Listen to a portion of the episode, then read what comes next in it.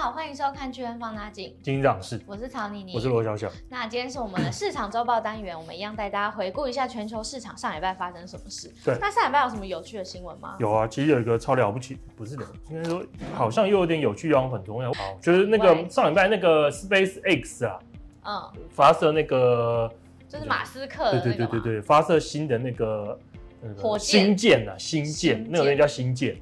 然后虽然说试射最后是失败，不过大家还是很开心。你你有在线上看吗？没有，我是没有在线上看，我只有看后来后来的回顾。在线上对对对对对，可是我懒得做电视啊，所以这是一个什么很厉害的一个里程碑，是不是？还蛮重要。虽然说它最后失败，不过它不是在它不是在刚发射当下就爆炸了，所以代表至少有进展。大概飞了四分钟才爆炸，所以这就是蛮了不起的一步啊。然后他他最了不起是因为他把了好像三十三支把火箭把它串在一块，然后他目前目前那个设计新建的载重量是一百吨，但是目如果真的最后成功，它将是可以载最重的东西去宇宙的的一个方式。因为目目前现有最重只有六十几公吨，以后可以有一百吨的东西跟它一起上去，就对，可以载一百一百吨载到载到那个到太空一百吨，那很厉害啊。对对对，然后。因为现有只有六十几吨嘛，啊，现有的那六十几吨其实也是 SpaceX 弄出来的，所以其实、oh. Elon Musk 在这部分对人类文明进展的进步其实帮助非常大。没有其他公司在做这件事？有很多啊，像是那个 Amazon 的老板那个 Bezos 嘛，oh. 他的那家公司，我如果没记错，应该是是不是叫什么 Blue Blue 什么鬼东西了？忘了忘了，反正就是那个 Bezos 在做，然后之前那个维京的也在做，有几家。然后同时像是那个什么，哎，那个波音，然后洛克斯洛克希德马丁也有去跟 NASA 标相关的标案，所以其实有不少的公司在做，嗯、可是没有一家公司目前的进展速度像是 SpaceX 这么的快。哦，有点有点像是把人家遥遥遥遥领先了，就是一个不公平的赛跑，就像是一个肯亚的选手跟台湾的国中生在比一样，就是完全不公平的赛跑了。嗯，那还有什么特别的新闻？这件事比较重要吧？还有那个啦，中国那个啊，PTT 上面一个很红的一个，就是一篇文。上个礼拜啊，有人在 PTT 破一篇文，他说中国的数据造假。嗯，那看到这东西，你好像也不会觉得太意外啦。有有有，我并不是针对中国，我说数据造假这件事，你你先要定义什么是造假啦，就是呃。大大大理论上，你你想象上造假一定是跟事实不符就造假，对不对？嗯。可是因为必须跟大家解释一下是，如果你去，如果身高很简单嘛，你如果要去量我的身高，因为有有有一个制式的机器跟制式的格式，所以可以很确定说我的身高是几公分嘛。嗯。那你跟机器量出来不一样，就叫造假嘛。假设机器量出来我是一百八，那我说我一百九，那就是造假嘛。因为明确有一个很明确的答案。可是当在衡量一个国家的时候，你很难说是造假。为什么？因为先讲 GDP 好了，你光是要真的精准的算出这个国家 GDP，就有好几种不同的计算方式。你说谁是谁是对，谁是错的？而且各国是不是自己的数据都有自己一套的一个逻辑吗？呃，GDP 比较没有，GDP 比较有一个国际制式的统一的，只是像是进出口啊、工业生产啊、嗯、这些东西都很难，因为因为你想看嘛，一个国家很大，里面牵涉到。非常多的企业，然后再细到非常多的个人，非常多的家庭，嗯、你很多东西计算其实是抽样的统计啦。啊、抽样统计，就算抽样再精准，本身都可能有误差，所以它有可能就是跟事实是不一样的嘛。那、嗯啊、你说这个造假吗？我觉得这不是嘛。而且那篇文说的造假說说，他说中国一些很强劲的数据，可是那边的台商都没有这么有感。对，他的那边造假理由是说。他把中国出口到越南的数字加起来，跟越南说从中国进口的数字加起来对不上。他说对不上就是一个国家是假的。嗯，他是不能这样讲，对不对？当然不行，这一点就很无知啊，这就在鬼扯。因为大家都知道进出口的数字本来就会对不上。嗯，你拿美国、美国跟台湾的去对，会不会对得上？有时候也也是对不上。因为因为很正常，因为我以中国为例啊。中国我们出口容易比较多，因为出口他们出口有那个类似退退税，就是类似补贴的政策，哦、所以大家倾向多报哦。所以出口数字本来就倾向会比较多。哦。那进口来讲的话，以台湾好了，大家应该都有经验嘛，常去淘宝买东西嘛，嗯、或者是常去美国 Amazon 买东西好了。那我举例哈，我在美 Amazon 买买了买了几件衣服，几件衣服跟球鞋回来，这东西可能定价是五千或六千块钱。嗯，那你如果写五六千，要被课税，所以很多人的做法就把价格少写。那所以在进口的数字方面，当然就是低报。嗯，所以我说这是一个正常现象。进出口数字对不起来，不是件很奇怪的事，尤其是因为牵涉到不同国家不同的那个计算的那个逻辑跟方式，本来就不太一样。嗯，那这篇文章是不是根本就在制造对立啊？我觉得就是再来的说法要非常谨慎小心。我必须先讲清楚，我并不是并不是多喜欢中国的人，可是我觉得还是要带，还是要用公正的眼光去看待。对对啊，对，尤其牵涉到投资嘛，投资牵涉到是你的钱呐、啊。嗯，你如果用。带有有色眼镜去看你，可能就会一直赔钱。嗯，但其实那篇文下面也有蛮多中立的人讲说这，这这本来就是正常的。他说什么这样讲的是吗？什么讲这样讲你就被就被虚是五毛啊？哦，对啊。嗯，好。那我们接下来就进入正题，我们现在先要来聊一聊那个美国财报季开打了嘛？因为现在大大概第一季，他们第一季的财报已经释出大概二十个 percent，八十七家公司，标普五百嘛，标普五百五百家嘛，然后释出了八十七家公，八十七家公司已经公布完财报。哦、嗯，那目前公布是不是其实都优于市场的预期？目前公布出来，不论是绝对的数字，或是跟分析师的预期来比的话，都都是好的。嗯，那这一点就有点跌破大家的眼镜嘛。嗯，那我们实际去看一下，截至最新为止，到底这八十七家公司公布出来的状况如何？我们实际去看一下，发现说，如果我们跟预期相比的话，有几个产业是比起来好。其实有两个不意外，一个是能源，一个是工业。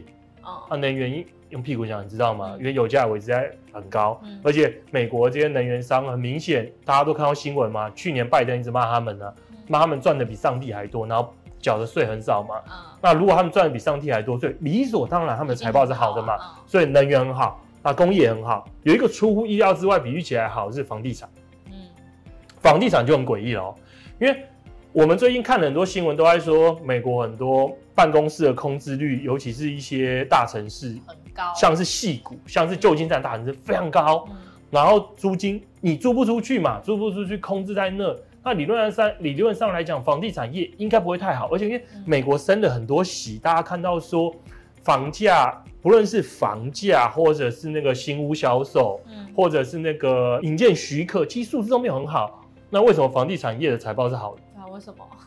我看到的时候我也很纳闷，我就点开来看，可是我觉得有点误导，因为里面目前只有两家公司是公布财报，那这两家一家是好，一家是不好。好的那家我特别点进去看，说那到底为什么它是好？你说总共才两家公司，只公布两对家，对对对。可是因为这个这个行业总共只有三十家啦，它标普五百只有五百家啦，所以不是每个类股都有很多家公司，它就只有三十家，然后公布两家。那你不能绝对的说房地产到底好还不好啊？当然，我只说目前公布为止，到目前为止很奇怪嘛。嗯，那我就觉得很纳闷，所以我还是去看了一下这两家里面好的那家为什么好。我就看了一下，他就说这家公司叫做 PLD，代号代代码叫 PLD 啊。然后他的那个好的原因也很简单，他就说了，他这家公司的叙述就开宗明义讲，他集中在工业房地产，他不碰办公室，他也不碰一般大家理解的一般我们去买的房子，工业房地产，他他又集中在工业房地产里面的那些叫做那个运输相关的那些呃。要怎么翻译啊？就是那个类似类似仓储这种啊，仓储这种设施，所以像是 Home Depot 啊、Amazon 啊，都是他的客户，所以他没有受到波及啦。所以他不是目前受波及，因为目前受波及最重的就是办公室嘛，嗯，然后还有那些 mall、shopping mall，嗯，啊，他不做这一块，所以当然他的财报还 OK，嗯，那可是等三十家公布完之后，是不是大家都还 OK，就是问号，对，对对，所以我应所以应该说。目前为止，因为公布的还没那么多，所以目前为止看下来还还不错。可是不代表整个财报公布完是好的。然后大家就会问说：“啊，你这么讲要有根据吗？为什么为什么我们不认为企业财报表现可以一直维持这么好的原因是，其实你如果要去预测啦，要去推估说标普五百的每股盈余年增率的话，你可以看一个很重要的数字，什么？美国的制造业采购经理指数。美国制造业采购经理指数，你把你如果要把它换成年增率的话，它大概领先目前的那个每股盈余年增率大概一年的时间。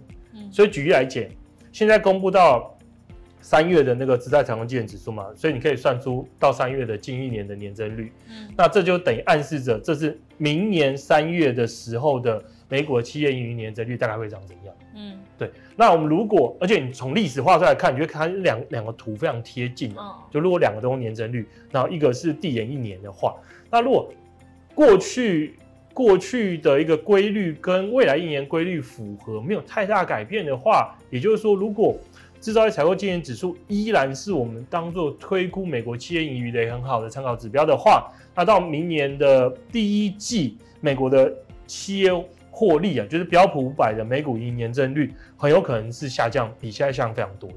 它目前还处在一个持续下降的一个趋势之中。嗯，所以这也是为什么我们我们认为说，未来几个季度会看到美国的那个企业获利越变越差。嗯，对，除非啦，除非你说。制造业采购经营指数很明显，在未来这段时间，呃，不知道为什么它跟企业获利开始脱钩了，他们两个的关联性没有过去几十年历史的这么这么这么这么的稳定，那当然就可能不同。可如果它的结构关系还是一样没改变的话，那未来一年我们会预期美国企业获利是下降，而并不是维持在非常的好。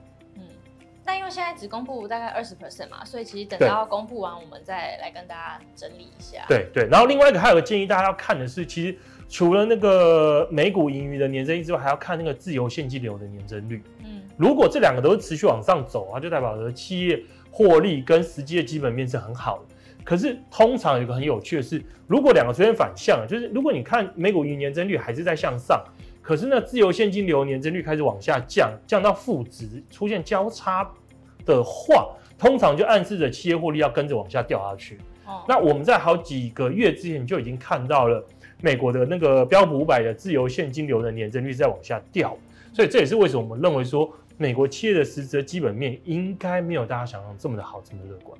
好，那接下来要进入我们的干爹时间吗？我们要邀请大家来聚亨买基金开户。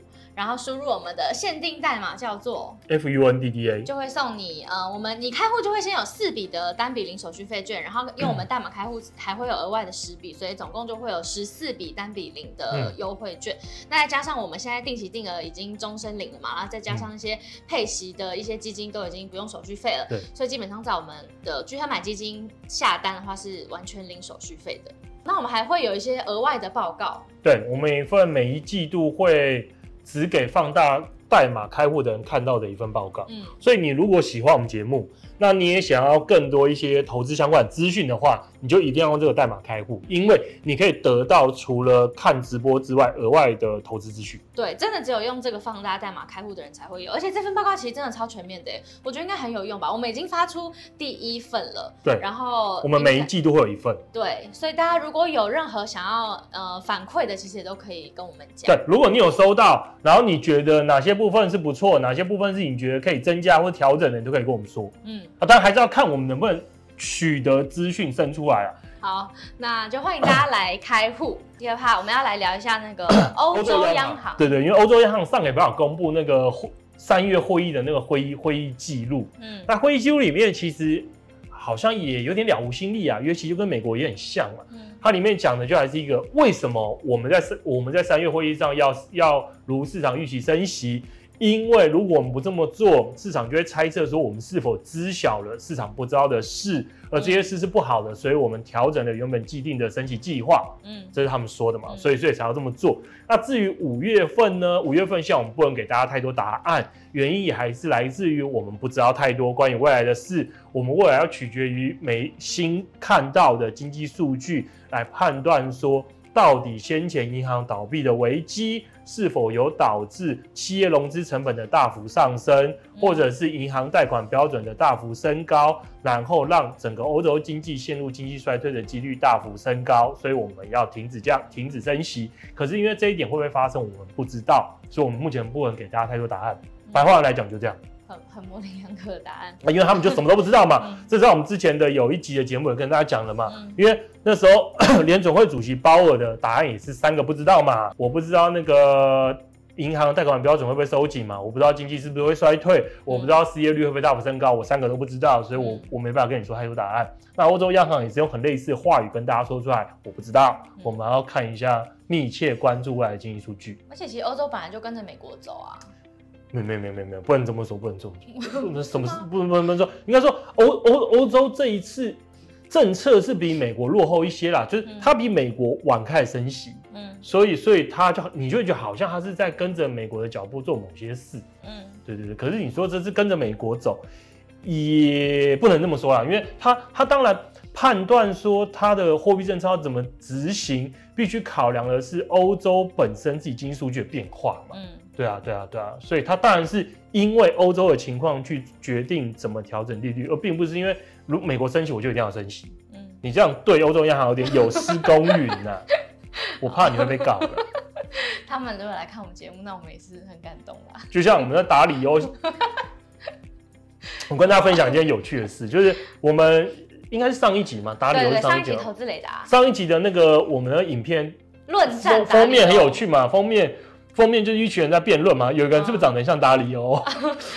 我们本来想要用达里欧本人的照片，但是因为应该要经过他的授权，对，我们的法尊说这样会被告，然后我就跟法尊说，如果他还告，我还蛮乐意出庭的，可以跟他一起在同一个法院对簿公堂，感觉是件蛮有趣的事。那你为什么不用？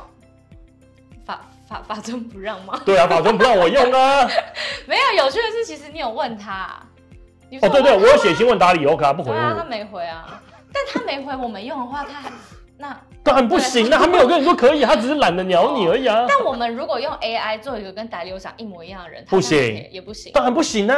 你你你只要跟这个人很像，不管你是真的的照片、肖像画，你自己画的任何一个形式，全部都不行。哦，全部都要取得他同意，除非是长跟他有点像，可是不一样的人。但达里欧很有名，对不对？他的脸是大家一看就知道是他吗？其实我觉得大部分人认不出来了，大部分人应该是应该知道达里欧这个人，可是。我觉得要能知道他长相很难啦。嗯，哎、欸，我我们怎么跳到这里？我们刚才讲什么？对 对，我们在讲，我们在讲欧洲央行啦。那为什么会讲到达里欧？没关系，我们继续。好，那 好，那我们刚才提到了，我们先白话文解释一下欧洲央行讲了什么嘛？啊，那我们再来讲一下，我们觉得啊几个很有趣的事情啊，就是呃，首先我们看一下，就是其实这一段时间为什么欧洲央行？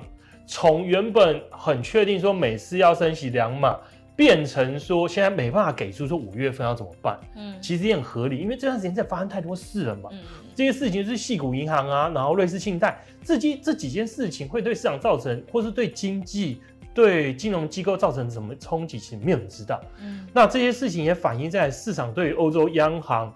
呃，利率的一个定价预期之上了，嗯、就是以市场对于今年的欧洲央行的利率，原本在三月七号的时候，三月七号的时候，市场预期今年年底欧洲央行会把那个利率升到四个 percent。矽谷银行一倒了之后，到三月十五号，市场预期只会升到三点一个 percent，就差异非常大嘛，差零点九，等于差了快要四码的一个空间。嗯、然后到了三月十五号，这个数字又略微修正回了三点七。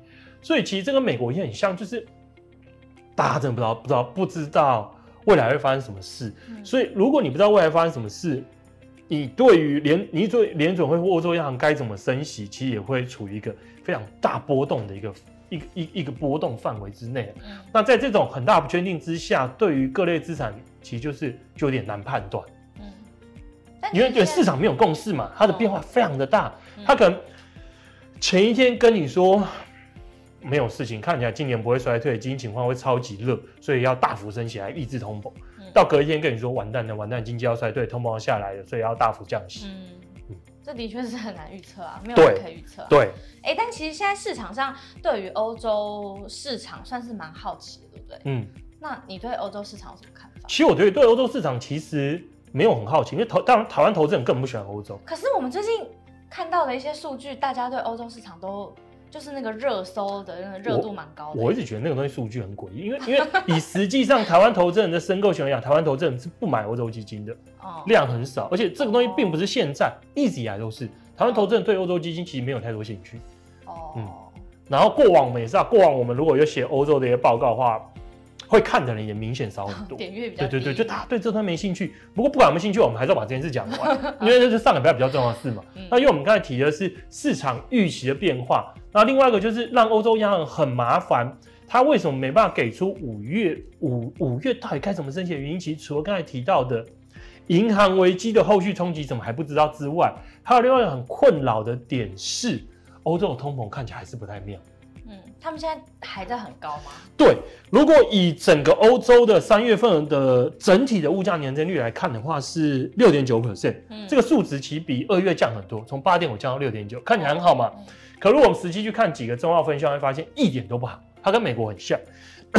我们如果把一些像能源、食品、酒精啊、烟草这些扣掉的话，核心的通膨，对对，三月是五点七，然后二月是五点六，然后。等于从这几个月来讲，还在持续升高哦，一路从五个 percent 一路升高到五点七 percent，没有下降迹象。那我们如果看的是把能源跟季节性食品剔掉的话，则是我看看多少，七点七，也还处在非常高位，还是持续在增高。那我们另外再看一个也很有趣的是，是劳务，因为劳务跟薪资连接比较高嘛，劳务的话则是五点一，这几个月持续增高。所以我们可以看看了几个，等于是你把能源呢，因为去年是因为乌俄战争，然后天然气价格被大幅垫高嘛，嗯、所以这东西有一点扭曲性质。嗯、所以我们如果把这个能源呢、啊、剔掉，然后一些价格波动很大的食品也踢掉的话，你会发现其实欧洲的物价还在升高，没有下降迹象，而且劳务就是跟薪资相关的东西价格开始看到跟美国先前一样，持续在越来越快、越来越快上升，显示着欧洲其实跟跟先前美国很相似。劳动市场好像非常的供不应求，劳动市场供不应求，推升薪资，推升薪资，通膨要怎么下来？嗯，通膨就有僵固性，僵固在那，那这样的话就会让欧洲央行有更多升息的压力。那再来的话就是，那实在实际来讲，欧洲的劳动市场真的供不应求吗？这是下一个问题，我们需要解答的嘛？那我们又看了几个，我们先看，我们刚才讲劳务嘛，劳务其实当然就跟美国也很相似，它跟服务业采购经理指数的连结度是比较高的。嗯。因为服务业雇了非常多的，那服务业采购经理指数，我们如果看欧洲，如果按照 GDP 的规模来讲，比较大的几个国家，其实就是德、法。德、法、意、西、荷，然后英国看你有没有算在，反正我们英国加进来，德、法、意、西，然后我们去看，我会发现他们的服务业采购经理指数近几个月是持续增加。刚才提的那几个国家最新的服务业采购经理指数。大部分呢都在五十五左右，哦，还在那个扩张，非常的高。嗯、然后如果以失业率角度去衡量的话，因为失业率你很难去，因为我觉得失业率，举一个很有趣的例子哦，西班牙最新的失业率是十二点八，你觉得这劳动市场是好还是坏？嗯、感觉蛮高的、啊。对，你通常听到十二点八，你会觉得啊这国家的明明就失业率很高，那明明应该不是处于缺工的情况之下嘛，哦、应该薪资是很低的，嗯、可是。我们如果跟他自己的历史数据相比，十二点八就超级低。那它一般大概平均是多少？它我看一下哦，西班牙哦，我这边没有列平均啊，我只列、哦、我只列那个，我把它这十年的百分百分位数列出来。嗯，它在如果跟过去这十年的历史数据相比的话，只有三 percent 的情况之下比它低。哦，所以超级。超级低，嗯，那这个情况不止西班牙，整个我们刚才提到的主要的欧洲国家都有情况相似，就是如果与自身过去的历史相比的话，现在失业率又处在一个历史上相对超级低，所以劳动市场紧绷。但那但那个数字为什么会长这样？你说为什么这么高？对啊，每个国家本来就有不同的情况。自己的算法吗？不是不是自己的算法，是每个国家的失业率高高低低本来不一样，像像日本才两趴多啊。嗯嗯，哦，所以其实就是跟自己比就好。对，因为有美国家结构性失业跟摩擦性失业的的数字本来就不同。哦，嗯，所以只能跟自己相比，然后就跟其他国家相比很奇怪。嗯，因为如果你拿美国现在相对历史低点失业率拿去套在日本，你会觉得怎么这么高？嗯，因为日本失业率长长期人都在两趴两趴多而已。嗯，对对对，所以所以目前看起来，欧洲跟美国，欧洲央行跟联总会面临一样困境。目前看起来，服务业的需求好像还是很好，还是很热络，没有看到太多恶化迹象。然后，整个劳动市场也都处于好像非常紧绷。嗯，那劳动市场非常紧绷，那薪资年增率当然就比较高。那通膨看起来也没有要往下掉的迹象。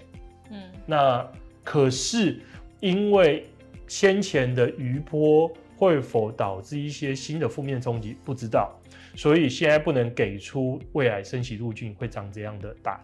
嗯，所以就跟美国一样，让我们继续看下去。对，然后最后一个的话，则是最后一件呢，最后一件讲回美国。对，因为这件事，我个人是觉得不是很重要，嗯、可是因为上个礼拜好像很多人认为很重要，所以还是那这样一起讲啊，就是。嗯呃，上礼拜高盛就有出出一份报告嘛，因为他们认为说，美国目前为止它那个税收的收入、税收征收的情况看起来不怎么的好，嗯、所以他们认为他们因此修正了美国债务上限到期的时间。他们认为说，因为收的税可能比原本来预期来的少嘛，嗯、所以政府的现金政府的现金收入就没办法撑那么久。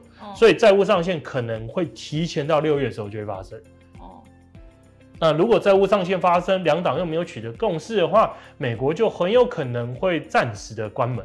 啊，这件事又会对金融市场带来新一波负面冲击。嗯，那可是我们认为说不需要过多担心，这件事其实还是想太多，因为债务上限这件事根本就不存在。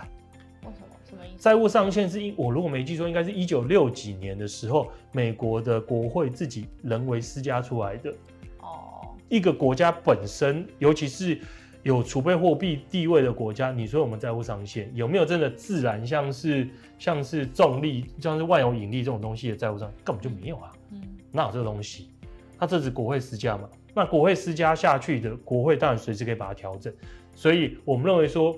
两党一定拼到最后最后啦，因为两党两党就互互相不想让对方妥协嘛。嗯，他可是不管最后一天是什么时候，两党已经取得共识，把债务再度展延，就是这么简单。所以基本上这件事应该不用担心。我觉得这件事就是完全的不重要。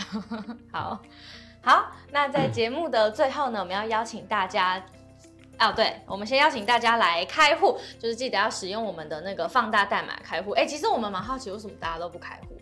哦，对，对对对，因为我们很困惑啊，因为计算我们对啊，因为很多影影片其实是有有蛮好的观看数，嗯、可是可是开户数就一直没有起来，对，我们很难过，对对对，如果你不愿意开户，可以告诉我们为什么吗？对，好，那我们就欢迎大家使用我们巨亨放大镜的放大代码开户。那最后呢，也欢迎大家可以订阅我们的频道，就是我们巨亨放大镜的频道，要记得订阅、按赞、分享、开启小铃铛，嗯、对，然后分享给所有的朋友。好，那今天的节目就到这里，我们下集见，大家拜拜。投资一定有风险，基金投资有赚有赔，申购前应详阅公开说明书或投资人须知。本公司经主管机关核准执照字号为一一零金管投顾新字第零零八号。